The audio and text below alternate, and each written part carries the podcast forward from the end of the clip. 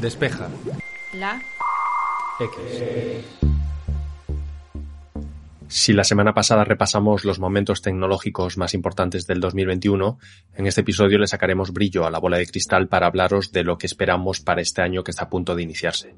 Para ello, volveremos a contar con algunos de los colaboradores habituales de este podcast que nos hablarán de temas tan dispares como las gafas inteligentes, misiones a Marte y los grandes pelotazos que tienen reservadas las consolas de nueva generación. Esto es Despeja X, mi nombre es Santi Araujo y comenzamos. Antonio Sabán cree que en 2022 presenciaremos el fin de la transición a Apple Silicon y una mayor disputa entre AMD, Intel y quien se sume en ARM. 2020 y 2021 han sido años muy duros a causa de la pandemia, sin embargo, a nivel tecnológico han sido muy emocionantes. Y yo diría que lo más importante de estos últimos dos años a nivel de informática ha sido, en hardware, el lanzamiento de, de los chips M1, M1 Pro y M1 Max. Con el primero se inició la transición que creemos revolucionaria de chips x86 de Intel o AMD a chips ARM de Apple Silicon y, con los segundos se ha consolidado esa tendencia. Lo que queremos, lo que esperamos del, del 2022 es ver cómo Intel y AMD responden, por ejemplo, en portátiles, con los Alder Lake en portátiles o los Ryzen 4 en portátiles cuando salgan en 5 nanómetros, de cara a poder ver si realmente lo que hemos creído revolucionario hasta ahora, eh, el M1 y, y sus hermanos mayores, de verdad se mantiene y de si hay tanto salto como creemos hacia lo que respecto a lo que Intel y AMD ofrecen o van a ofrecer en el futuro. Por ejemplo, con Alder Lake en escritorio, eh, Intel ha demostrado que en potencia sigue pudiendo competir de sobra, sin embargo en eficiencia está bastante lejos de lo que ofrece Apple con su arquitectura Apple Silicon.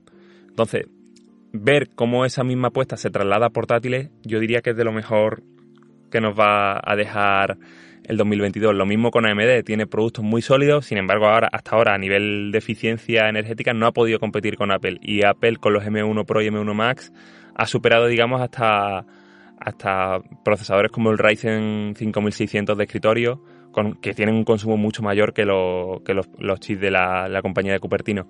Con lo cual, en 2022 lo que espero ver es una guerra a tres bandas, tanto en la parte de, portátil, viendo cómo responden Intel y AMD a las apuestas de Apple Silicon de 2021, y también creo que vamos a ver a Apple responder a lo que eh, Intel y AMD han venido haciendo en, en, escritorio en los últimos años y, que, por ejemplo, Intel ahora ha, ha mejorado con Alder Lake. Creo que, vamos a ver un, Mac Pro mini o Mac Pro normal de alguna forma que va a llevar ya estos nuevos chips de Apple para escritorio que van a ser eh, como cuatro, cuatro, veces más potentes que el, que el M1 Max. Con lo cual la guerra se viene muy muy fuerte y, va a ser una batalla encarnizada, pacífica pero encarnizada. Eh, por otra parte, tenemos una guerra a unas pocas bandas más pero más débiles que va a ser Apple contra el resto de la industria ARM porque MediaTek y Qualcomm quieren subir la apuesta, quieren funcionar, quieren hacer funcionar a Windows 10 en ARM también como MacOS funciona bajo los M1. Es un gran reto, Microsoft va a tener que colaborar, pero estamos seguros de que también va a ser muy emocionante, aunque quizá no llegue en 2022, sino en 2023. Aunque hemos visto algunos intentos, la mayoría fallidos, Enrique Pérez apunta que en los próximos meses veremos cómo las marcas apuestan fuerte por el mercado de las gafas inteligentes. Dudo que el año que viene volvamos a ver algo similar a las personas que se ponían el avatar con las Google Glass, pero sí que creo que muchos fabricantes van a apretar para intentar convencernos de que llevemos gafas inteligentes. Si hace unos años fue el boom de las gafas de realidad virtual, creo que en 2022 vamos a ver algo parecido, pero con gafas de realidad aumentada, más pequeñas, más ligeras e incluso diseñadas por algún fabricante de gafas tradicional que sepa algo de diseño y moda. Una de las que ya hemos conocido son las Ray-Ban Stories junto a Facebook, pero casi seguro que no llegarán solas. La diferencia con las gafas de realidad virtual es enorme, mientras las anteriores son un armatoste en la cara, estas nuevas gafas de realidad aumentada son algo que personalmente sí que me llegaría a poner. Fabricantes como Xiaomi, Oppo o Lenovo ya trabajan con Qualcomm para traernos sus propios modelos. La plataforma nos la presentaron hace unas semanas, se llama Snapdragon Spaces Y para primavera de 2022 es cuando veríamos estas gafas de los distintos fabricantes de tecnología. Entre los aliados de Qualcomm se encuentran también empresas de software como Epic Games, Unity o Niantic. Y como contexto de fondo o historia o argumento o excusa para vendernos estas gafas de realidad aumentada está ese repetido concepto del metaverso que cada vez lo vamos a ir escuchando más y más. Y como guinda final, una tecnología no parece que estar preparada para la primera línea de batalla si no cuenta con la presencia de Apple. Y aquí los filtradores clásicos de la marca de la manzana como Mark Gurman y Min Chi Kuo hablan que el primer producto de esta nueva generación de Apple llegará en 2022 y serán unas gafas de realidad mixta. No solo los fabricantes de tecnología más comunes y que se lanzan más a la piscina van a presentarnos gafas de realidad aumentada el año que viene, sino que también seguramente el gran fabricante de tecnología como es Apple de es paso para adentrarse en un nuevo segmento de dispositivos. Las de realidad virtual no han terminado de despegar, pero por ejemplo los smartwatches ya forman parte de nuestras vidas como son las tablets y creo que si Apple se entra en esta nueva categoría es porque cree que puede ser un producto con recorrido. Hay muchas ganas de conocer el que previsiblemente, según mi opinión, creo que va a ser uno, una de las categorías de productos del 2022. Una gafas de realidad aumentada donde Apple seguramente no sea la primera y muchos fabricantes quieran mostrar lo suyo, pero de seguro que va a ser un producto que dé mucho que hablar. Cada vez hay que pagar más para acceder al contenido en Internet. Andrés Morte nos advierte que esta dinámica crecerá aún más en 2022. ¿Qué podemos esperar de 2022? Bueno, pues muchas cosas, pero yo diría que una de ellas es pagar. Pagar por cosas que están en Internet y que tradicionalmente habíamos dado por supuestas que eran gratuitas. Este es un proceso que mm, yo creo que en 2021 ha llegado a ese punto álgido y que en 2022 puede mm, ser ya prácticamente hegemónico. Em, nos habíamos acostumbrado durante muchos años a escuchar música, ver series, ver pelis de forma mm, gratuita, ya fuera por vías de torrent, por vías de streaming, por plataformas de todo tipo y eh, de algún modo la industria ha conseguido meternos en el redil y ha conseguido que todos tengamos nuestra cuenta de Spotify, más o menos, y que estemos suscritos a varios servicios de streaming como Netflix, como HBO, como Disney, cada vez más. Además están llegando eh, en aluvión esta temporada porque en gran medida eh, hemos descubierto que, bueno, resulta cómodo y que estamos dispuestos de algún modo a pagar ese precio que antes no pagábamos. Pero el mecanismo y el proceso se está llevando a otros puntos de, Internet. Estamos viendo cómo cada vez hay más newsletters de pago, proyectos como Patreon. Estamos viendo cómo incluso el porno eh, amateur o profesional se está llevando a terrenos como OnlyFans. Digamos que vivimos la, era de la suscripción de pago para acceder a determinados contenidos. Y esto sí que es algo anómalo dentro de lo que es Internet, porque el ejemplo más paradigmático de todo ello son los medios de comunicación. Toda la vida el gran problema del periodismo en Internet era cómo se rentabilizaba y cómo conseguir que la gente pagara dinero por leer medios. Pues bien, este ha sido el año, y 2022 va a seguir siéndolo, en el cual casi todos los medios han introducido de un modo u otro un muro de pago. ¿Significa esto que caminamos hacia el fin del todo gratis en Internet? Todavía no. Hay una evidente fricción entre eh, la industria o parte de la industria queriendo que pagues por su contenido y gran parte de la comunidad deseando acceder a él gratuitamente. El ejemplo más claro de todo esto siguen siendo las telenovelas turcas que este año han funcionado a las mil maravillas en una plataforma de streaming, la más popular eh, en 2021 en España dentro de Finiseries, que es gratuita.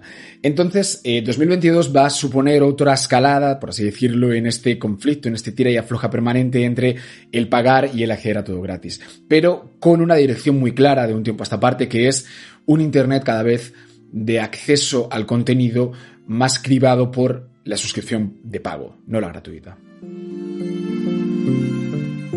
Si tienes una consola de nueva generación, estás de enhorabuena. José García enumera algunos de los grandes lanzamientos que están programados para este año que empieza. 2021 ha sido el año en el que las consolas de nueva generación han llegado ya a nuestros hogares y bueno, han llegado a media porque ya sabemos que hay una crisis de semiconductores bastante importante y que, evidentemente no parece cerca de acabar. Pero bueno, se entiende que ya este año ha sido cuando hemos podido empezar a ver estas nuevas consolas en funcionamiento, ¿no? Y sin embargo, ha sido un año bastante descafeinado, tímido en cuanto a lanzamientos de videojuegos potentes. No ha habido grandes juegos que dentro de 5 o 6 años diga, Buah, ¿te acuerdas en 2021 cuando salió tal o cual juego? No los ha habido. Ha habido juegos, ha habido juegos buenos, estaba ahí el Ratchet Clan, estaba Returnal, estaba Demon Souls Remake, estaba Halo Infinite, pero lo cierto es que las consolas de nueva generación se han quedado un poquito huérfanas de títulos. Y es precisamente eso lo que espero de 2022. En 2022 espero grandes pelotazos para las consolas de nueva generación que este año se han quedado un poquito desangeladas. Y hay motivos para tener ilusión, hay motivos para, para pensar que 2022 será un año interesante de cara a las consolas Next Gen, porque hay varios juegos en, en el horno que tienen que salir. Uno de los que se me ocurren, sin ir más lejos, es Hogwarts Legacy, que es el nuevo juego del universo Harry Potter, un RPG de mundo abierto que parece que va a ser un pepino en toda regla. Viene también Crossfire X, que es el nuevo shooter de Remedy. Viene todo lo nuevo de Sony, el God of War Ragnarok, viene eh, Horizon Forbidden West. O sea, hay juegos que, están ahí en el horno, que quizás deberían haber salido ya, pero que finalmente se han ido a, a 2022. Y de hecho, desde mi punto de vista, creo que la primera mitad de 2022 va a ser una locura. O sea, todos los estudios creo que tienen sus fechas más o menos en torno a febrero, abril, mayo de 2022. Y estoy, vamos, no me, no me cabe duda de que va a ser una época súper peligrosa para la cartera, porque va a ser un momento en el que va a salir todo lo que tendría que haber salido ya. Y sin lugar a dudas, 2022 va a ser el año en el que por fin la nueva generación consiga brillar, como no ha brillado en 2021. Por otro lado, también ya hemos visto el potencial técnico que tiene Unreal Engine 5, y, y, y es una locura. La demo que salió de Matrix es impresionante. Es verdad que es una demo, es verdad que es poco interactiva y que básicamente es una especie de demostración de fuerza, si lo queremos llamar así, en el que te puedes deleitar con los gráficos, las partículas, el fotorrealismo, pero eso es lo que nos espera. Y a mí, francamente, me gustaría que ya para 2022 hubiese algún título que aprovechase esta tecnología, que permitiese jugar con ese fotorrealismo y con, con esas bondades que las consolas de nueva generación nos prometieron cuando salieron. 2021 ha sido un año un tanto extraño, un tanto mmm, de transición, si lo queremos llamar así, y 2022, mmm, por lo que estamos viendo de fechas de lanzamiento y hemos podido ver, por ejemplo, en la gala de, de Game Awards, apunta a ser un año muy interesante para los que sean jugones. Amparo Babilonia hace un repaso a los grandes cambios que veremos materializarse en el sector de la telefonía móvil en los próximos meses. Para 2022 espero que haya varias tecnologías o varias tendencias que se consoliden, así como hemos visto las que se han consolidado en 2021. Empezando por sensores de mayor tamaño. Eh, parece que ya hemos parado en esa batalla o esa guerra de a ver qué móvil lleva más, más cámaras. Eh, y nos centremos más, los fabricantes se centren más en el tamaño del sensor. Por ejemplo, Sony con el Xperia Pro 1 ha lanzado un móvil que, bueno, es un teléfono muy exclusivo, muy caro también, que lleva un sensor de una pulgada. Eh, y espero que, que sea algo que vayamos viendo cada vez más en, pues bueno, empezando siempre por la gama alta y, y que poco a poco vaya calando más allá. Otra cosa que también seguramente veremos más extendida sean los modos cine o modo cinematográfico. Esto, bueno, pues es un ejemplo de algo que en cierto modo existía. Los vídeos con efecto bokeh eh, venían ya en varios terminales de serie, pero Apple con el modo cinematográfico le da ahí una vuelta de tuerca y sabemos pues la capacidad de la manzana para influir en otros fabricantes y casi seguro que veamos esos modos de vídeo retrato más pulidos y, en más terminales. Eh, y luego, por último, eh, las cámaras bajo la pantalla, así como los sensores bajo la pantalla, los sensores de huellas, sí que funcionan genial, como decía. Las cámaras bajo la pantalla todavía tienen margen de mejora, pero este año ya hemos visto alguna aproximación. Por ejemplo, probamos el ZT Axon 20 5G, que nos sorprendió para bien. Y hace poco hemos visto que Samsung lo hizo con, el, con la cámara interior del Samsung Galaxy Z Fold 3. Eh, con un, un, no tanto éxito porque no, no queda tan bien, tenemos una zona ahí pixelada. Y bueno, esto es algo que, que, en 2022 yo espero que se vaya puliendo y que ya tengamos los primeros terminales con eso, con una cámara bajo la pantalla invisible y que nos dé buena calidad tanto de pantalla como de imagen. Llega el turno para nuestro experto en ciencia, Javier Jiménez. Toca abrocharse bien los cinturones, ya que la próxima parada será bastante lejos, concretamente en Marte. Cuando escogí como tema científico-tecnológico de 2021 un tema sanitario, un tema pandémico, por decirlo así, la tecnología del ARN mensajero, mucha gente me preguntaba, oye, eh, Dronte, ¿dónde te deja el tema del espacio? Y en el fondo llevaban razón, porque durante este año, eh, además de todos los avances tecnológicos que hemos podido estar viendo, ¿no? Eh, hemos vivido un momento simbólico eh, crucial, ¿no? Durante 2021 se ha vivido esa pelea, ¿no? Por mm, ver quién se llevaba la corona del primer turista, el primer turismo espacial, eh, con Virgin, con Blue Origin, con SpaceX, porque a los más les gusta estar en toda la salsa, eh, luchando, ¿no? De una forma o de otra, por mm, obtener ese pequeño mm, ping, ¿no? sabemos que, bueno, que, que, como digo es simbólico porque el primer turista espacial en sentido estricto pues fue Denis Tito, eh, y, ya hace muchos años de eso. Pero sí se constata mm, con este gran polémica que hemos vivido, ¿no? Esta mm, salseo, por decirlo así, eh, que la industria eh, privada espacial está en un punto muy, muy, muy interesante. Y eso nos hace mm, aspirar, nos hace creer ¿no? Nos hace querer ver cómo va a ir toda la parte de destino Marte, ¿no? Que es como le llamamos, cuándo vamos a llegar a Marte, cómo vamos a llegar a Marte. Y por eso que me parece que más que el año pasado, que, mm, que el elemento simbólico es importante, pero mm, quizás no es tan determinante, este año va a ser uno de los momentos clave para, para empezar a, a ver hasta qué punto eh, el sueño de llegar a Marte mm, va a coger fuerza. Eh, sobre todo porque a lo largo de este año, de una manera o de otra, eh, se va a implementar el proyecto Artemisa. Va a ser el primer rover que va a, ir a, la Luna para establecer las bases del, del proyecto Artemisa, es decir, la vuelta de los seres humanos a la Luna como primera fase, ya lo explicó Pedro Duque en la entrevista que tenemos con él por el Shataka Legends, para encarar de verdad el viaje a Marte va a ocurrir este año, ¿no? Además se van a desarrollar, se van a plantear y vamos a poder ver un montón de programas y de proyectos que tienen que ver con eso. Y de ahí, ¿no? Básicamente es eh, por lo que creo que 2022 va a ser, ¿no? al menos desde el punto de vista científico y tecnológico, un año mucho más determinante para nuestras eh, mm, intenciones, nuestros deseos, nuestros objetivos, ¿no? Eh, de exploración espacial que el año pasado.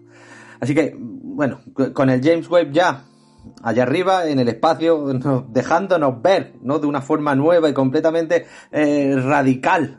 Eh, eh, el espacio profundo, yo cogería palomita y esperaría a ver qué pasa durante 2022, porque buena parte de lo que ocurra en los próximos años va a empezar a sembrarse este año. Y eso la verdad es que es bastante emocionante. Las grandes tecnológicas solo tienen una manera de crecer cuando ya han tocado techo, entrar en nuevas industrias. Javier Lacorte perfila el escenario que nos encontraremos en 2022. Estamos sin duda, desde hace muchos años, en la era de las tecnológicas. En los años 90, incluso en los primeros 2000, las mayores empresas del mundo eran de sectores como el financiero, el energético o petrolero, el sanitario, de distribución y apenas Microsoft se colaba en los primeros puestos. Hoy en día el tecnológico monopoliza prácticamente ese ranking, Microsoft, Apple, Alphabet, Amazon, Facebook, Tesla, TSMC, Tencent, apenas hay hueco para más. Las tecnológicas han crecido tanto que necesitan buscar otras formas para seguir creciendo, como buenas empresas capitalistas y cotizadas, tienen otros inversores que les emplazan a ello, y en esas formas, la más obvia que ya está ocurriendo y que va a ir a más, es la de esas grandes tecnológicas yendo más allá de sus negocios originales, entrando en nuevas industrias. Insisto, esto no es nuevo, pero cada vez más acentuado y estoy convencido de que lo será cada vez más. Por ejemplo, Apple originalmente era una empresa de venta de hardware y software. Ha ido cada vez más allá ha entrado a la industria relojera, por ejemplo, con su interpretación de lo que debe ser un reloj, obviamente tecnológico, ha entrado en el entretenimiento visual bajo suscripción, también en el negocio editorial eh, de noticias, digamos, con Apple News en los países en los que opera, también con plataformas deportivas de entrenamiento personal, con Fitness luego ha hecho muchas compras de otras empresas de mapeado y cartografía. Y hay muchos rumores sobre su lanzamiento futuro, por ejemplo, de unas gafas, al igual que con el Apple Watch, con su propuesta tecnológica y bajo sus principios de cómo debe ser unas gafas, entrando así en la industria óptica, igual que todo lo que se viene hablando cada vez más sobre el coche, eh, que supondría la entrada de Apple en el negocio del transporte, el automóvil, coche autónomo, su software, etcétera. Amazon es otro ejemplo fantástico. Originalmente era una plataforma de comercio electrónico con un nicho muy fuerte de los libros y ahora hace domótica para el hogar, dispositivos para esa domótica, para esa plataforma que pone, hace también servicios de entretenimiento bajo suscripción. Ese negocio de los libros también lo ha llevado a los libros digitales con Kindle. Luego también en entretenimiento pues eso, en un amplio sentido de la palabra también entran Amazon Music, Audible, Luna con los videojuegos, Prime Video, etcétera, portales sobre cine, logística, streaming, nube, pagos, etcétera, etcétera. Amazon es gigantesco y con muchísimos tentáculos. Google casi que más de lo mismo, es otro muy buen ejemplo de esta tendencia y de hecho, de sus inicios en torno a motor de búsqueda, publicidad, etcétera, ha pasado a ser una compañía principalmente de inteligencia artificial que luego aplica a muchísimos negocios muy distintos. Si algo vamos a ver en 2022 y más acentuado en lo que queda de década, estoy seguro de que va a ser esto, esta búsqueda de nuevas industrias sobre las que edificar el crecimiento por parte de las grandes tecnológicas que ya han conquistado el mundo y de alguna forma tienen que ir a por más. En esta ocasión vamos a cerrar con hardware. Primero iremos con Javier Pastor y su deseo de que los fabricantes acaben lanzando monitores OLED para PC que además cuenten con HDMI 2.1. Para mí una de las grandes decepciones de los últimos años en el mundo de la tecnología está en los monitores de ordenador. Estamos viendo cómo las pantallas OLED están llegando a los televisores, ya se están abaratando y es posible conseguir una televisión OLED de buen tamaño por una cantidad más o menos aceptable y también las estamos viendo desde luego en móviles e incluso en portátiles donde eso de tener una pantalla LED ha sido una de, las características diferenciadoras de los portátiles de alta gama. Eh, Apple lo ha hecho, pero también otros fabricantes lo habían hecho antes y esas pantallas dan un plus y dan, bueno, ventajas interesantes para trabajar y para disfrutar de todo tipo de contenidos. Esas pantallas no han llegado al mundo de los monitores y de lo que de lo único casi que se habla en el mundo de los monitores para ordenador es del gaming. Todos todos los fabricantes presumen de modelos con mucha con tasas de refresco con muchos hercios, 144, eh, 240 incluso más, pero no hay no hay demasiadas buenas noticias a la hora de de qué pasa con monitores que utilicen pantallas OLED o alguna de las variantes de las OLED. Entonces yo espero que en 2022 veamos eh, que la cosa cambia y que eh, empezamos, empiezan a existir monitores con esa tecnología. De hecho, la alternativa está clara y es la de usar una televisión OLED como monitor. El problema es que los, las televisiones OLED son, son caras para eso y sobre todo son muy grandes. las pantallas OLED más pequeñas que hay suelen ser de 55 pulgadas. Es difícil encontrar algo por debajo de ese, de ese tamaño. Puede haber de 47 pulgadas, se ha visto alguna.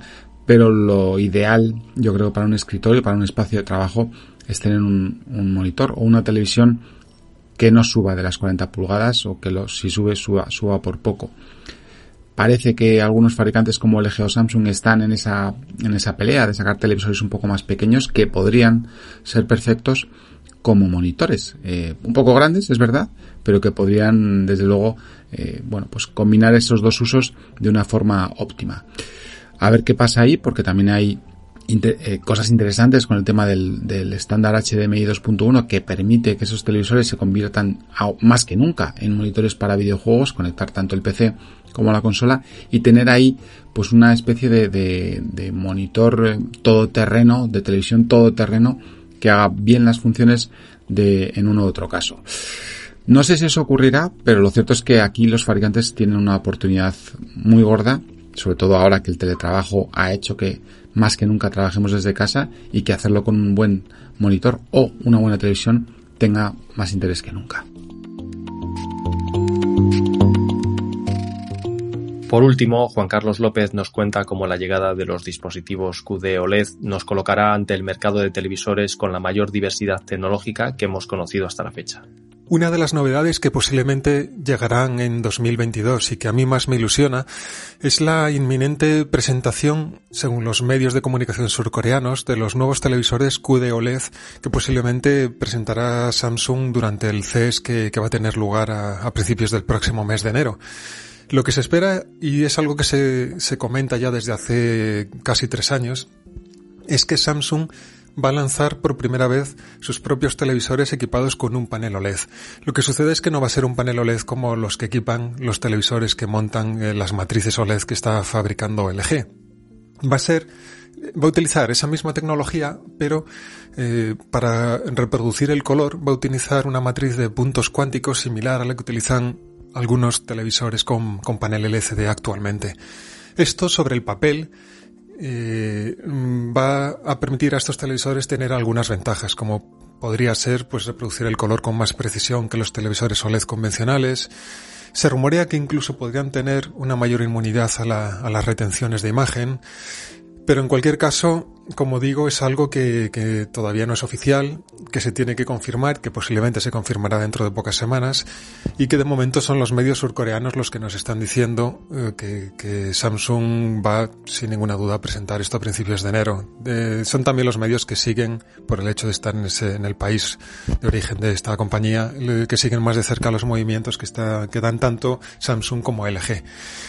Más allá de que la tecnología QLED realmente eh, cuando, cuando se materialice y llega los, lleguen los primeros dispositivos nos permita confirmar que, eh, que ofrece ventajas sobre OLED, que es algo que está por ver, es algo que no podemos desde luego dar por hecho hasta que probemos esos primeros televisores.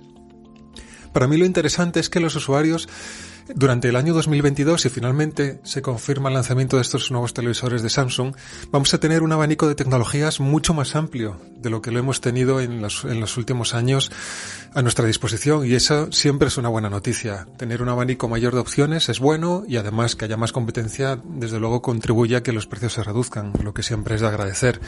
Y es que durante 2022 todo parece indicar que vamos a poder comprar televisores LCD convencionales, televisores LCD con tecnología QLED, como los que montan, los que monta precisamente Samsung y alguna otra marca que también ha apostado por la tecnología QLED, televisores con, televisores LCD con retroiluminación mini LED, televisores OLED convencionales, que son los que montan los paneles de LG, televisores micro LED, que son los que ya ha lanzado Samsung y que tienen una calidad de imagen fabulosa, y si se confirma, lo que nos están eh, contando los medios surcoreanos, pues Samsung también tendrá estos nuevos televisores QD con lo que tendremos un abanico de tecnologías amplísimo que a, los, a las personas a las que nos gustan los televisores y, y estamos siempre siguiéndoles la pista, pues nos va a permitir tener un abanico de opciones mucho más amplio de, de lo del que hemos tenido durante las últimas décadas.